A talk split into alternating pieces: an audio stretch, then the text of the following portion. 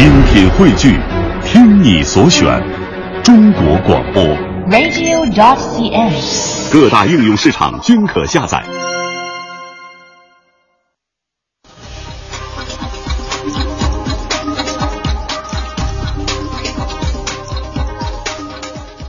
商业之道尽在天下公司直播继续。大家傍晚好，我是主持人付江。大家好，我是凌云。大家好，我是经济之声观察员何木。欢迎何木。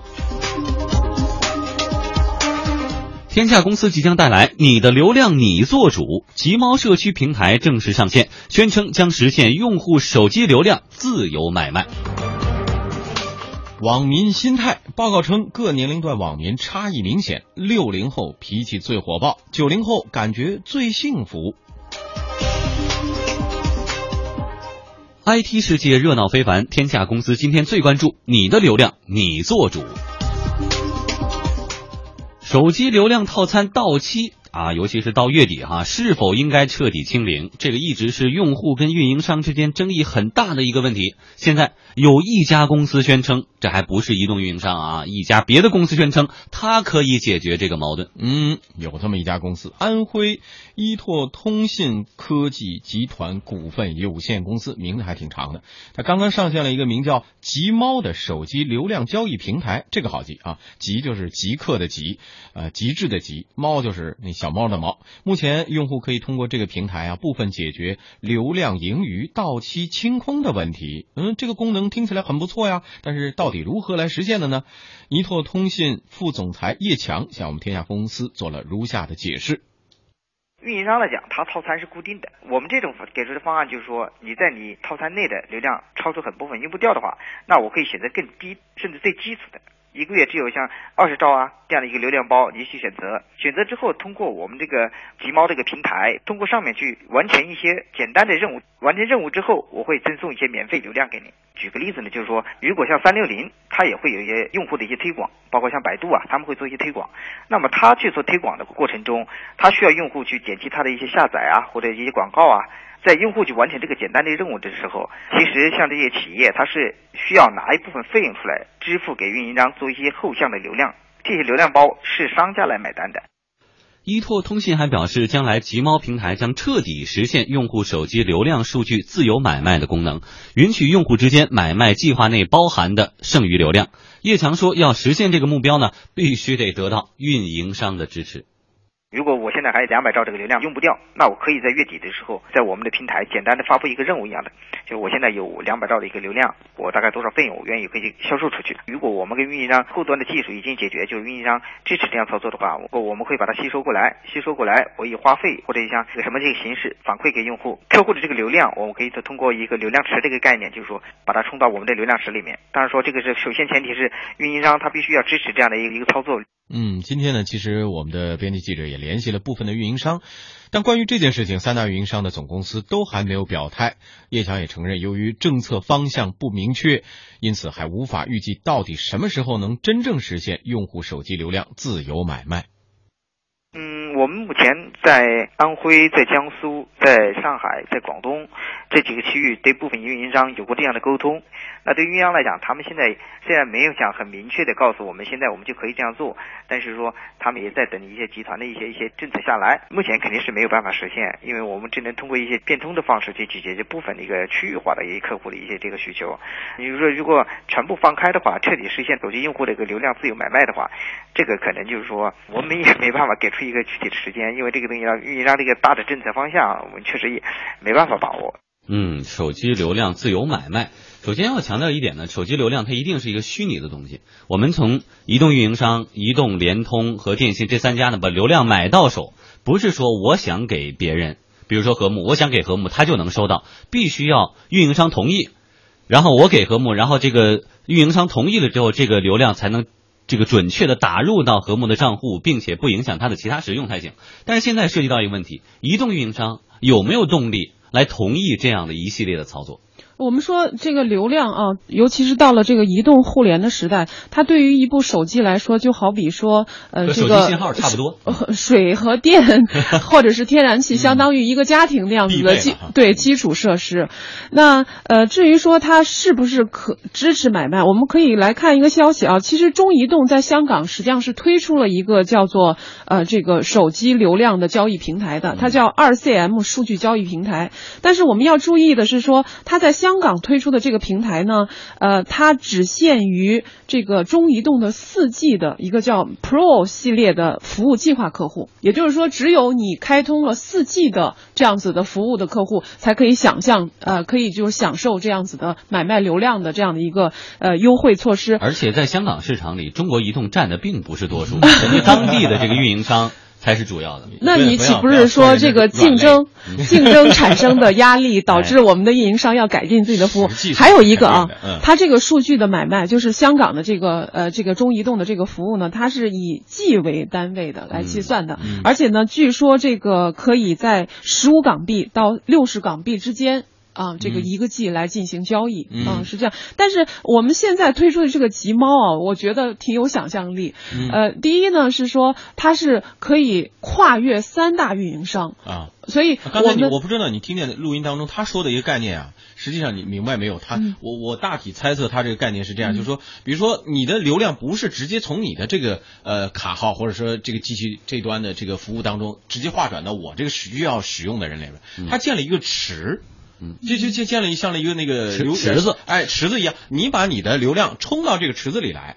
至于说划给我的，比如说我需要的，这个我从池子里再分走这个流量，所以也就是说，不管你是哪个运营商的这个服务的系统，只要它这个池子实际上是各个运营商都可以把流量放在里边。比如说它正好是联通的，甚至你是移动的，你把这个移进来以后，它取走相互之间是从这池子里取走它需要的流量。但是我觉得这个池子看可能只是一个交易的一个手段，后台的一个操作手段但实际上它是完全可以在前台做到两个用户之间的交易的流量的。我把、嗯你把我的我认为这个技术上可能会已经呃可以提供一些保不保存在，证对不存在技术上具体这个事儿想实，如果说移动运营商愿意的话，想实现没有问题。但我们的问题是，他会愿意吗？嗯呃，我们可以替他考虑一下 啊。我们觉得，如果他去这么做的话，对他的好处呢，可能是第一，就是我们现在的手机流量是要清零的。嗯那么大家都可能会遇到说，当这个 deadline 到来的时候，你的手机可能还有一些流量还没有用完，你是不是会突击的去使用？峰值形成一个月底的峰值。这个就实行在在这个月底的时候会形成一个高峰，但是这个高峰对于手机的这个网络会产生冲击的，尤其是对运营商会造成压力。哦在同一个时间段的时候，大家如果都是频繁上网。最后几天玩命用，对，嗯。但是有一个问题，就是说对于运营商来说，如果说他允许了这样的一种行为，那对我这样的到月底这流量不够用的人，我本来应该向运营商去买这个加油包。买流量的增加包而我现在呢，我只需要跟那些用不完的人用打折的钱来买，那是不是对运营商来说，它的销售就会受到影响呢？呃，但是从另外一个方面来说啊，呃，另外一个角度，其实我们看到，如果这个手机的流量它可以流通、可以交易的话，它其实能够刺激整个的手机的这个流量的消费总量。也就是说，是这么一个概念。比如说，你知道一个商场它会打折，对吗？我们都知道可交易的这个手机流量通常要比套餐下的手机流量要便宜，对不对？应该是这个样子。嗯那么就很多人呢，他就会说，我就到时候我就等着买别人已经呃用不掉的，然后放在这个交易平台上的手机流量我来用。那么在不知不觉当中，就好比说你买打折的商品，你就买的多，你就用的多 然后对整个的这个消费的总量就会上去。嗯那么这对于运营商来说，其实也是有好处，有利可图啊！好，我们继续来为大家介绍。依拓通信认为呢，集猫的出现有助于解决运营商的手机流量套餐设计的缺陷，打破剩余流量定期清零的规则，为商家、用户、运营商构筑了一个良性的生态圈。然而，电信业专家王玉泉对此呢持有怀疑的态度，他认为技术上难度太大，而且运营商呢完全可以自己来做啊。第一个来说呢，我觉得这个功能上我就想不出怎么实现，因为我们还是懂点技术，这个技术上似乎没有实现的办法。另外一个呢，即使你能实现，那运营商也不愿意你在中间去调剂，因为运营商自己可以去做这个事情嘛。第三个问题是说，实际上你看国外它都是未来的这个流量包啊，都不是这么打的了，未来都是所谓这个无限量套餐包。比如说我加入我的一个套餐计划，基本的数据流量是免费的，它收费收在哪儿呢？收在四 G 流量上，就是说等于你要享受更快的速度，那这块呢我会收费，但你要是呃基础速度就不收费了。国内我相信很快也是这样了。那这个你调剂起来技术难度更大了，对吧？就是说，因为我这月我月底我要告诉你说我是三 G 流量没用掉，还是四 G 流量没用掉，就这件事呢，听起来对用户有一点价值的，但是技术难度巨大，而且这运营商一改革，这事儿也就普通人就做不了了。嗯，就是如果手机套餐的剩余流量真的能够成为可以买卖的商品，那么运营商为什么不自己来经营，而非要把它交给第三方呢？呃，依托通信副总裁叶强认为呢，这些呃是运营商自己做啊，还不如交给第三方来做更好。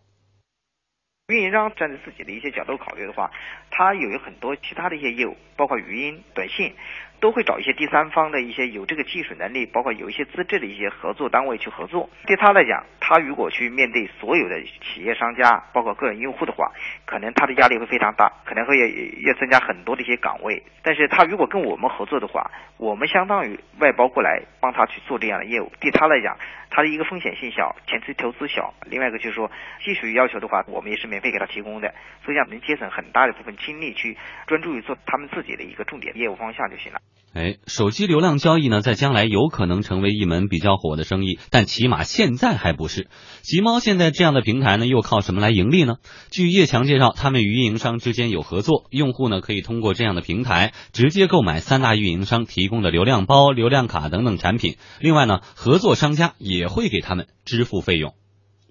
我们一个就后向流量的话，首先我们中间肯定是啊，运营商会有一部分佣金，这个可能就是合作方式有，但是我们中间会有一个差价，返还一部分差价给我们，这是一个我们盈利点。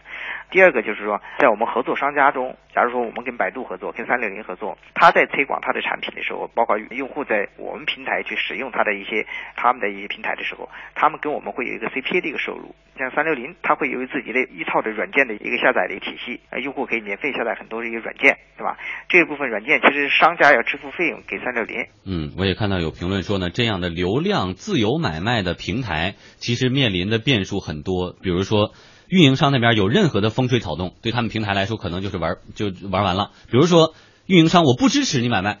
是不是？你买卖的这个没有办法生效。它就完蛋了。另外还有一种运营商，如果自身开始改革，我月底不清零了呢？那大家流量买卖没有多大意义。或者，但是我们最羡慕的这种方法，刚才说的，呃，基础的流量费已经全部都包含在内了，呃，不需要再什么清零不清零，或者都是足够的流量的话，那就不涉及到我流量还有一个数这样的。对于这个平台来说，是不是将来变数也就太多了？呃，对，我觉得吧，这个集猫的这一套盈利的计划。其实它的前提都是建立在我们现在的三大运营商是采取套餐，而且采取这个所谓的清零的这些种种维持原状下去这些措施之前的。但是我们其实会看到说，以后可能关于流量的这样子的一个买呃这个这个商业的模式，可能还是存在的。即便像集猫这样的可能有问题。你比如说，我们现在都知道，像一些呃 IT 界的大佬，像三六零，它在这个三六零的免流量专区下载这个 APP，还有呢就。就是像这个 WiFi 一些免费的 WiFi 的信号，这些都是一些前途性的产品吧。嗯，好，也谢谢何木给我们带来的介绍。那么稍后呢，将为您介绍网民心态报告称，各年龄段网民差异明显，六零后脾气最火爆，九零后感觉最幸福。天下公司直播继续，接下来还有哪些最新消息？我们马上来连线经济之声编辑王小磊。小磊，好的，凌云，公司发布会，见仁见智，见观点。美国马赛诸塞州交通局今天正式批准向中国北车采购二百八十四辆地铁车辆，这是中国轨道交通装备企业在美国面向全球的招标中首次胜出。这也是中国北车继二零一一年，也就是五年前获得法国订单后，再次获得欧美发达国家的轨道交通装备整车订单。拥有将近四百年历史的波士顿是中国轨道交通装备登陆美国的第一站。这批地铁列车车体采用不锈钢材质，采用全动车结构，运营时速是每小时一百零二公里。在定期维护和大修的基础上，车辆设计能够运行一年十二点九万公里，服务年限至少三十年。中国的企业正在走出去，国外的企业则想进入中国。苹果 CEO 蒂姆·库克昨天开启了他任期内的第五次中国之旅。当天中午，国务院副总理马凯会见了库克，双方就加强信息通信领域的合作、保护和用户保护用户信息安全等问题交换了意见。同一天，五十四岁的库克除了拜会中国联通高层、中国电信董事长王小初以外，还在河南省常务副省长李克以及富士康科技集团总裁郭台铭等人的陪同下，在郑州的富士康工厂进行了将近两个半小时的参观考察。参观中，库克还将几个箱子递给了封箱的工人，当了一回装箱工。库克还在一名叫张帆的女工旁边坐下，和这名女工聊了五分钟。库克今天中午在北京和新浪科技展开对话，披露 iPhone 六研发背后二十多款候选机型的故事，并谈到了自己和前任 CEO 乔布斯的区别，再次强调中国将成为苹果最大的收入贡献国。他还透露，苹果计划两年内在中国拥有四十家苹果零售店。此外，库克还披露，下周一将和阿里巴巴创始人马云会面。蒂姆·库克频繁访华，可见中国市场确实具有足够的诱惑力。同样重视中国市场的还有 Facebook 公司创始人兼首席执行官马克·扎克伯格。扎克伯格从十月初启动他的亚洲之行，中国是第五站。扎克伯格访华的第一个行程是在清华经管学院进行了一场演讲，演讲内容包括他的创业理想、对中国企业的评价以及个人的生活细节。演讲中，扎克伯格透露。自己前一天和小米公司 CEO 雷军一起吃饭，他认为小米的产品又好又便宜，相信会发展的很快。整场演讲持续了三十分钟，扎克伯格用的都是中文。对于为什么能说的一口流利的中文，扎克伯格表示，因为太太是中国人，并且奶奶在家只说中文，另外自己也很想学习中国文化。扎克伯格表示，Facebook 明年将在中国展开招聘。上个月已经招聘了二十多名中国学生，本周还将在北京和广告合作伙伴和了解中国市场的专业人士会面。今天是 Facebook 十周年生日，扎克伯格说，下一个十年将发展三点：第一是连接整个世界；第二是发展人工智能；第三是发展虚拟现实。我今天也听了扎克伯格的中文演讲，虽然发音和语法虽然发音和语法并不那么精准，不过呢，依然觉得十分佩服。不知道布局中国市场是不是也是扎克伯格学好中文的强大动力之一？林云，好的，谢谢小磊，再见。商业之道尽在天下公司直播继续。大家下午好，我是主持人付江。大家好，我是凌云。大家好，我是何木。接下来呢，我们来关注一份网民心态调查报告。复旦大学最新发布了一份中国网络社会心态报告。报告按照五零后、六零后、七零后、八零后、九零后来划分调查对象，系统的呈现了当前中国网络的社会心态。嗯，我们来看看啊，这个报告当中特别引人关注的一个结论是。六零后人群在网络上与其他用户互动最为频繁，他们最喜欢艾特意见领先，呃，这意见领袖 就是呃，用这个网络话就说直接把它引用进来啊，最有有最强的这个网络攻击性带引号的啊，有百分之十点一的六零后曾经在微博中与他人进行骂战，是不同年龄代当中这个最高的一个比例。我不知道这个。调查的六零后到底数量占多少？嗯，这这个样本哈，我们没有看到。我们在网上跟人吵起来的时候呢，也常常指责对方可可能是未成年不懂事儿，但是呢，没有想到调查结果显示，他们这个当中的大多数竟然是六零后的大叔们。这个这个这个结论下的，我真的不知道他这个采采样的样本的数据到底有多少。我对他何木有这个。感觉吗？真的有这样的感觉吗？我我我去网上搜他这个报告，但是没有搜到全文。嗯，但是我对于这个报告确实还是有一些质疑的，就是他怎么能够确认无误的知道他所调查的这个网民的年龄呢？要填谁会告诉他呢？比如说网络大 V，你可以查到他们的年龄。对啊，对吧？因为我们大家都知道，其实我们在用网络这个的时候，经常会虚报自己的年龄。哦，就但是那个它是一份调查问卷，调查问卷当中你的年龄。是一个问题，是要写进去的。但是这个也仍然会有作假的可能，呃这倒是嗯是没有办法得到确认无误的。嗯，但是这我这么一他一分析这个结论，我再回想了一下，几次所谓网络上的几方的大战，好像发起者好像都不是特别年轻的人。我们来看哈网络网络上的大 V，你看知名度有一定知名度的，可能还真的是已经是在江湖呃扬名立万已久的。所以说，对于何木而言啊，六零后他的年龄是在四十四岁到五十四岁之间。您周围这个年龄段的人，在他们上网的时候，您觉得他们有什么样的习惯？没有，我身边的所谓的六零后，嗯。我觉得大部分都还是一些温柔敦厚的长者形象他很难，而且他们不偏激。虽然他们有点失落啊，嗯。就是在这个时代当中，他们感到他们已经是逝去的一代人，但是他们不会用那么特别偏激的言辞，所以我就不知道，比如说生活当中的这个六零后和已经上网络网上的对上网的六零后，难道真的会呈现出两种截然不同的面目吗？嗯，我们再来看这个数据显示，六零后认为自己生活舒适安逸的占比有百分之五十二点七，是各年龄层当中最低的。呃，这也许能解释说这个报告里边认为他们为什么爱吵架。呃，与六零后形成鲜明对比的就是呃九零后，就是我们这一代了啊。哎，在九零后的当中，这个这个很少有人愿意参加网络抗议活动，这也是这份报告当中显示的。他说，超过百分之九十的九零后呢，上网就是为了记录生活、分享心情、消遣娱乐。在他们当中，只有百分之三点四的人认为自己过得不幸福。当然了，九零后这个群体，十四岁到二十四岁，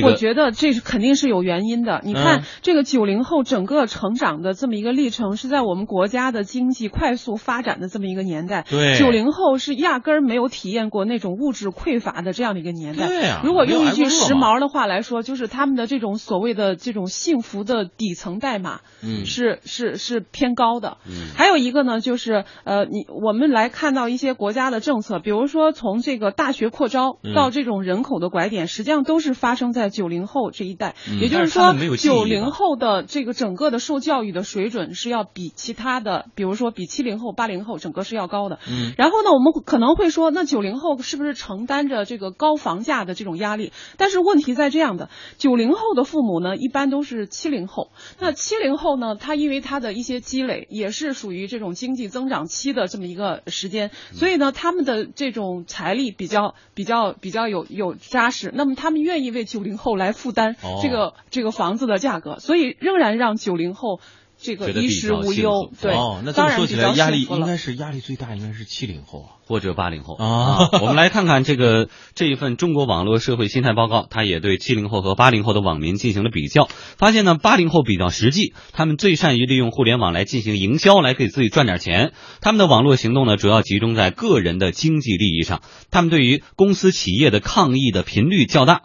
将近百分之二点八的八零后对于公司企业进行过网络抗议，也是七零后的三倍。嗯是不是八零后这种维权意识，据何梦的了解是比较重的？嗯，改我觉得这个跟他们的这个年龄是不是有关系啊？因为如果我们把八零后和九零后做一个比较的话，你会看到说九零九零后现在是刚普遍的进入工作岗位，九五后的才上大学。嗯那么也就是说，现在可能在网络上所谓呃开企业啊，或者是产生了一些经济纠纷的，可能他们更多的是八零后。嗯所以这个样本可能有这一些不太科学的地方。嗯，还有七零后呢？你这这儿调查显示说，七零后用户不经常在微博上消磨闲暇时光，因为给九零后挣房子呢。他们喜欢发布线下活动信息，他们是负面社会情绪的主要持有者。有百分之五十一点二的七零后表现出或强或弱的不公平感。哎，七零后三十四岁到四十四岁的这个群体，嗯，何木是不是应该对这个群体应该比较熟了？我应该对这个群体加以关照，因为我是这个群体当中的人。但是我真没有觉得我身边的人，包括我自己，像这个报告里所说的，他们是负面社会情绪的主要持有者，嗯而且还表现出或强或弱的不公哎平，感。但是从刚才你的分析的角度，九零后和七零后、八零后之间的几者之间的关系，如果说，呃，这个按生育的我们年龄段来划分，确实七零后应该是在现在是呃社会当中承担压力的最主要的一个部分。哎，三十四到四十四岁，嗯，他们是这个，但是我我有一个呃特别明显的感觉，就是呃七零后其实更忙碌，嗯。因为他们有可能是工作单位的中坚力量啊，对。背着房贷车贷的，对。养着孩子的，他们可能是担任着工工作的一些最重要的这个核心的这个业务啊等等。那所以呢，他们特别忙碌，忙充电啊，忙学习啊，忙出差啊等等。他们确实没有太多的闲暇时间，说我可以在网上娱乐一下，看电影儿。嗯哎，我觉得我自己就是这样的，我上网通常都是为了一些干活儿工作，很难得说我有时间去看看我想看的美剧啊什么的。嗯。嗯其，实总体来讲呢，中国网民对于未来还是持一个正面态度的。数据也显示出，对于未来有正面预测的九零后占百分之六十八点六，八零后占百分之五十七点二，七零后占百分之四十九点八，六零后占百分之五十四点九，五五零后占百分之五十啊，呈现出一个越年轻的人越乐观的趋势。哎，有评论就认为呢，每个人看到这个调查报告的时候，首先都会有一个代入感，把自己带进去，找找自己的位置和阶层，确认自己在这个复杂转型社会当中的位置。虽然网络心态不等于国民心态，但是呢，可以说网络上的社会心态也折射出当今中国社会整体国民心态的一部分。嗯，当然也有朋友对这个调查表示质疑啊。中国人民大学教授周孝正就觉得他一点儿也不科学。把人分成七零后、八零后本身就不对，因为它是连续的，对吧？它这一年长一岁，它是连续的，你非得拿一个数字的整儿，没有什么道理，我觉得。那你说这八零、这八一跟这七九有什么区别啊？肯定不科学。而且八零后他农村的跟城市的还不一样，一般我们说八零后都是城市八零后，跟这两点三亿农民工有关系吗？农村的八零后跟城里的八零后根本不是一回事儿，而且他这八零后本身就说的是城市的青年。嗯，所以说可能从很多维度上来说呢，大家可以提出自己的质疑。但是何木觉得这样一份网络不同的年龄段的人的心态的调查，能带给我们的这个启发或者参照是什么？呃，我们其实可以看到什么呢？就是呃，这个从不同的年龄段，然后适应着我们国家和社会不同的经济增长的时期，可能在一代人的社会心理上，确实出现了一些呃这种代际的特征。我觉得这一点可能从这个报告当中看的是比较突出的。嗯而且呢，九零后其实呃，我跟我的生活当中的我的那些学生们，如果做一个对比的话，其实真的发现说，九零后他们确实更幸福，但是他们有更有个性，然后更向往自由，然后他们更在意这个东西是不是有趣，而是、嗯而而不是说他是不是说呃能赚到钱。对对对，呃，太理解我们九零后了。嗯 然后九零后应该更有创造力嗯，所以这是我们七零后对于九零后的最大的一个欣慰。好，你是一八九零后啊？好，这个开个玩笑啊，稍后为大家带来朋友圈介绍。天下公司直播继续，刷新朋友圈，观点齐分享。接下来有请经济之声观察员何木与我们分享他的朋友圈。今天的话题是中国将成为净资本输出国。何木，好啊、今天的朋友圈呢，内容是这样子的，就是近年以来呢，特别是实施这个走出去的战略以来，中国的企业对外直接投资保持了快速增长的这个态势。这个数据呢，可以呃清楚的显示，就是二零零二年呢，中国对外直接投资呢是二十七亿美金，二零一三年，也就是说这个十二年是之后呢，这个数字已经增至了一千零七十八亿美金。那么短短的十二年的时间呢，增长涨了将近四十倍。呃，与此同时呢，中国的对外直接投资的流量，呃，连续两年列世界第三位，对外直接投资存量超过了六千六百亿美金，列世界的第十一位。那么，境外的中资企业数目已经超过了二点五万家，而且最新的数据显示呢，今年一到九月份，中国企业对外实现的非金融类直接投资是七百四十九点六亿美。美金，呃，同比增长了百分之二十一点六，呃，那么呃，商务部部长助理张向晨呢就预计，今年我国对外直接投资金额有望达到一千二百亿美金，增长速度将达百分之十，而最终的结果呢可能会更加乐观。那么从一九九二年开始，我国实际利用外资金额增长速度特别快，而且呢，呃，这个对外直接投资呢，呃，这个发展缓慢。那么这两者之间的的这个呃这个差距呢逐渐拉大。呃，在二零零三年之后呢，中国实际使用外资和对外直接投资均有了一个迅猛的发展，但两者之间的差距就开始缩小。那么，二零一三年的一至二月份，受中海油一百五十一亿美金啊、收购尼克森公司的拉动，我国对外直接投资直接首次超过了实际利用外资。那么，张向晨实际上表示呢，虽然中国对外直接投资在数量上排列在全球对外投资的第三位，呃，和一些发达国家的差距仍然很大。这但是在存量上看呢，我国的六百呃六千六百零八亿的对外投资的存量，仅占全球投资存量的百分之二点五，这个数字只相当于美国的百分之十左右。那么我国的海外净资产只相当于日本的一半，也就是说，我们的对外投资还有很长的一段路要走。好的，谢谢何木。接下来为大家送出的是财经先生。他们用经历创造价值，我们用对话还原人生。财经先生，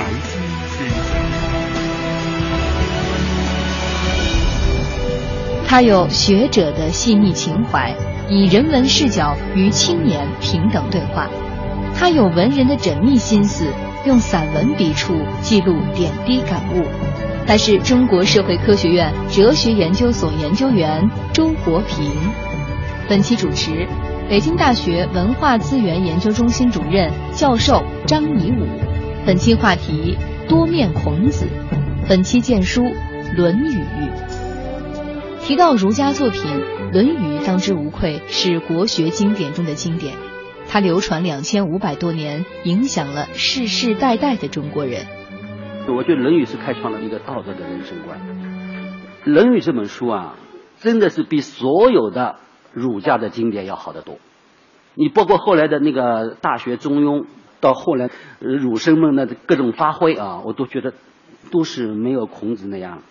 因为后来的他的那个东西啊，被完全为政治服务了，这个色彩很浓啊，其实有很大的变化。所以我觉得还应该认真的去读《论语》，别的还可以少读一点。你才能了解孔子的思想是什么。当然，我们现在一般把孔子看成仁义啊，仁是他的核心概念。但是我觉得他对人的那种解释里面有两句话是非常重要的，一个就是“己所不欲，勿施于人”，这是他对人的一个解释。这个实际上就是说，你觉得不好的东西，你别强加在别人头上，也就是说，你不能损害别人，不能给别人造成痛苦。这实际上就是西方，呃，就是像比如说亚当斯密所提倡的道德里面的一个很重要的内容。亚当斯密把那个社会道德归纳为两大道德，第一是正义，正义就是不可以损害别人，就是孔子说的“己所不欲，勿施于人”。第二句话就是“己欲立而立人，己欲达而达人”，这也是在解释人这个概念的时候说的，就是你觉得好的东西，你要让别人也享受到。也就是说，你不但不能损害别人，而且你要帮助别人，那就是亚当·斯密说的仁慈、正义和仁慈。所以我说，实际上这个之间这个上面，东西方的思想是相通的。我觉得他解释人的时候，这两个概念是最重要的。关于理想，孔子坚定守护着自己那份执着与担当；关于现实，孔子却有着热爱生活的真性情。在一次关于理想的讨论中，弟子曾点对于美好生活的描述深得孔子的心。因为我觉得孔子还是多面的，其实他也有非常真性情的一面。这就特别表现在他有一次跟他的那个四个学生谈话吧，呃，聊天，呃，其中三个学生呃就问他们的理想是什么，是吧？无语点也是吧？呃，他的理想是什么？一个说要当经济家，一个外交家，一个军事家。然后他的真点，他说他的理想就是暮春三月，然后约几个朋友到河里去游泳，在那个树林里面乘凉，然后一路唱歌回来。孔子听了以后说：“我赞成真点啊。”这个是好像跟一般描绘的啊，公认的那孔子形象是完全不一样的啊。他有非常真性情的一面，这这是这是我特别喜欢《论语》的地方，所以我觉得你可以把《论语》当闲书来看，不要一本正经。我《论语》倒是真好看，其实好看，比较容易了解的。其实儒家经典啊，到后边越讲越深越对，越来越玄了。其实最早的这个原点啊，其实真的《论语》是非常好看的、容易读的书，因为它是对话录，特别的轻松。所以各位，我觉得要看儒家。现在的我们大家现在儒家已经是最伟大的东西了，但是这个里边要看的时候，我觉得先回到孔子去看，你会发现非常生动、非常好玩的一面。阅读、人生、思想、财经先生，中国金融博物馆运筹帷幄，经济之声品质传播，我们下期再会。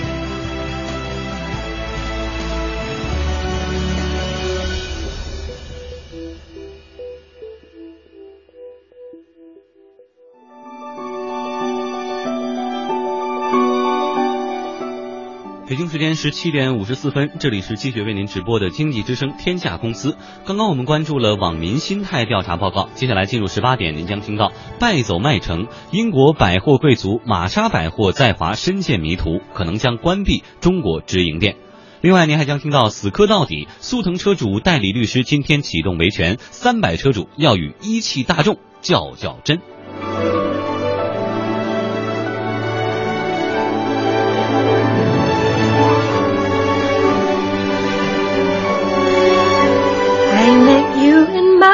Barcelona. You just stood there in the rain. I had too much sangria. And you're the one to blame. I was saving all my troubles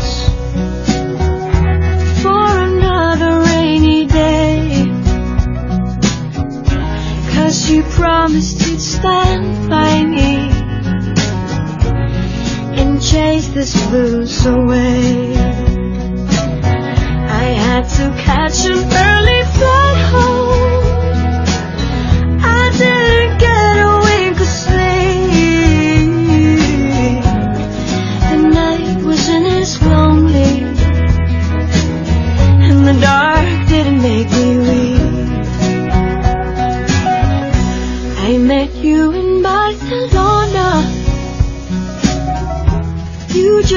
there